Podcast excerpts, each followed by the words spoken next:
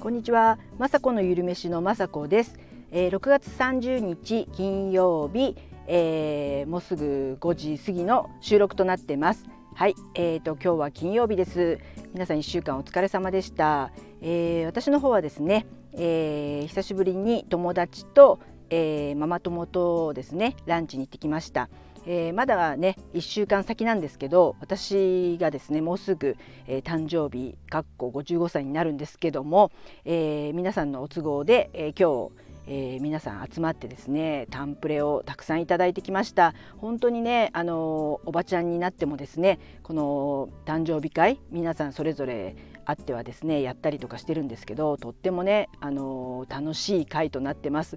あの何がね欲しいとかもう本当そんなね欲しいものもないしどういうのあげていいのかなっていつもねあげる時は悩むんですけどもうもらう時はですねただただ嬉しいですよね。そのお友達がまあ、私のことを考えて、えー、雅子だったらこれが嬉しいんじゃないかなとか雅子だったらこれ使いそうってねあのそのその時その時考えてくれてプレゼントしてくれるのでもうそのそのね友達の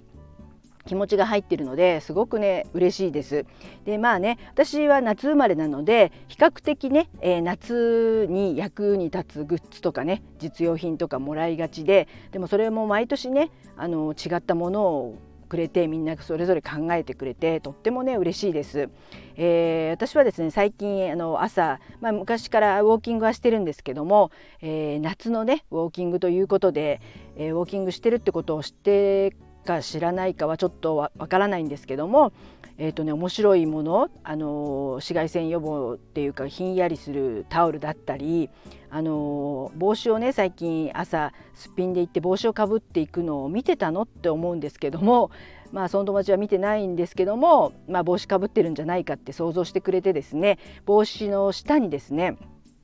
えー、ひんやりのね、えー、冷凍で固めて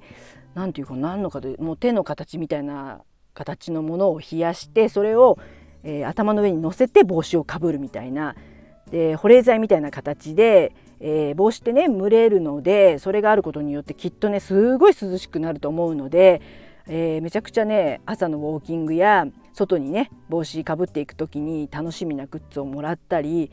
えー、ほんとね面白いものをもらえます。であとはですね卓上のね扇風機ももらいました。ほんとね可愛いデザインで私が今ね YouTube の編集だとかいろんなブログを書いたりとかちょっとした自分のね机があるんですけどもそこに置いて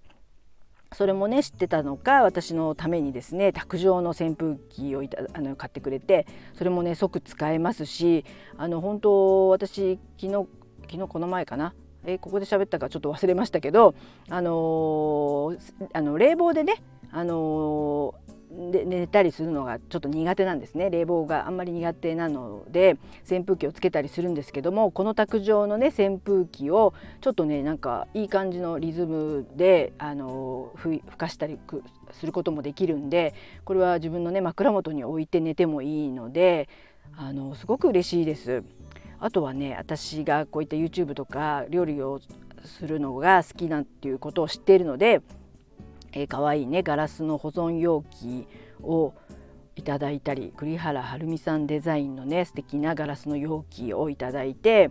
あのとてもね高そうないいやつで保存するのに便利そうなやつで電子レンジも使えてすごくいいものもプレゼントしてもらいました。あとはね枕カバーのね私うち猫ちゃん飼ってて猫ちゃんグッズ好きなので猫ちゃんの柄が入った枕カバーをいただいたりですね。本当はあの皆さんそれぞれその友達の好みもありの特徴も出ててでもねもうアラフィフっていうか55にもなりますともう実用品がめちゃくちゃ嬉しいというか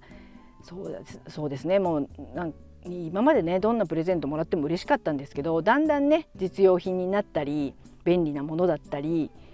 そんなものが増えてきたのかな。でももう何もら何をもらっても嬉しいお年頃ですし本当こういったね絵画えー、まだまだ続くのかなと思うと嬉しい限りです。でまたね次の季節になって友達が誕生日だったりすると集まるというね女子あるあるなのかおばちゃんあるあるなのか分かりませんけど本当そういったことをねプレゼントできるためにもね、えー、お金とかもやっぱりある程度ちょっとだけでもね稼げるようにはなりたいですしそういった楽しみがねこれからも続くように頑張っていきたいなと思っています。はい、あとはですね今日は、えー、金曜日です、えー、5時にですね、えー、今、えー、YouTube の方上がったと思います、えー、今日はですね発酵生姜っていうのをあげました、えー、発酵生姜って言ってね本当あの作り方はめちゃくちゃ簡単で、えー、発酵生姜生姜をですねたっぷり、えー、私の場合はフードプレセッサーで、えー、ガーって皮ごとですね。よく洗ったものを皮ごとフードプレセッサーに入れて細かくして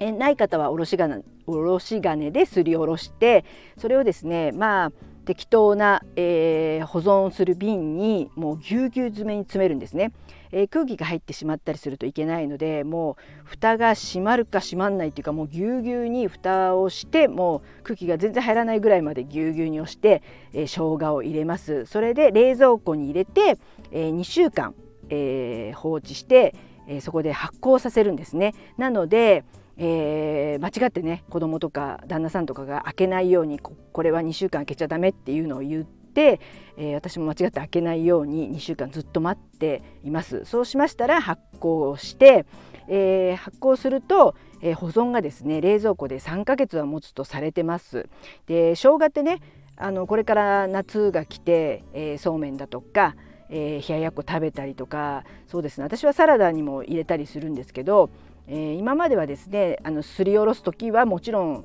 ありますけどもちょっと面倒くさいなと思った時にはみんながね大勢そうめん食べる時に、えー、チューブのね生姜とかをあのチューブの生姜を買ってくることもあってそれを使ってましたでもまあねこれを見たことによって作り作ってこんなね簡単でで日持ちがするんであればですねちょっとねこの生姜チューブ卒業しようかなと思ってですね、えー、これを作ってそしてしばらくねこれがたっぷりあの作れるので使っていきたいなと思っています。本当ね、あのー、生姜いろんなところにね私は YouTube の方ではですね、えー自分で今甘酒をよく作ってるんですけども夏でもね甘酒を飲んでちょっと豆乳に入れてあのこの生姜を入れるだけですごく体が温まるっていうかカッカカッカしますし生姜はすごくね栄養価も高くてその消化吸収を促進してくれたりもするので血流促進がすごくね良くなるっていうことで発酵するとねそういうあの今まであった栄養のね効果とかも上がるということですごくね、えー、発酵生姜おすすめです。えー、乳酸菌がもともとね、えー、植物性由来の乳酸菌が入ってるんですけども、えー、発酵することによってそれが増えて腸内環境のねバランスが整い整って、えー、免疫力も上がってきますので夏でもねこういった体にいいものをちょくちょくこう何の料理冷ややっこでもいいですしちょっとしたね、生姜焼きするにもねすりおろしたり焼肉やるやるにもねすりおろしたり生姜チューブ使ってももちろんいいんですけどもこういったものがあるとですねあのすり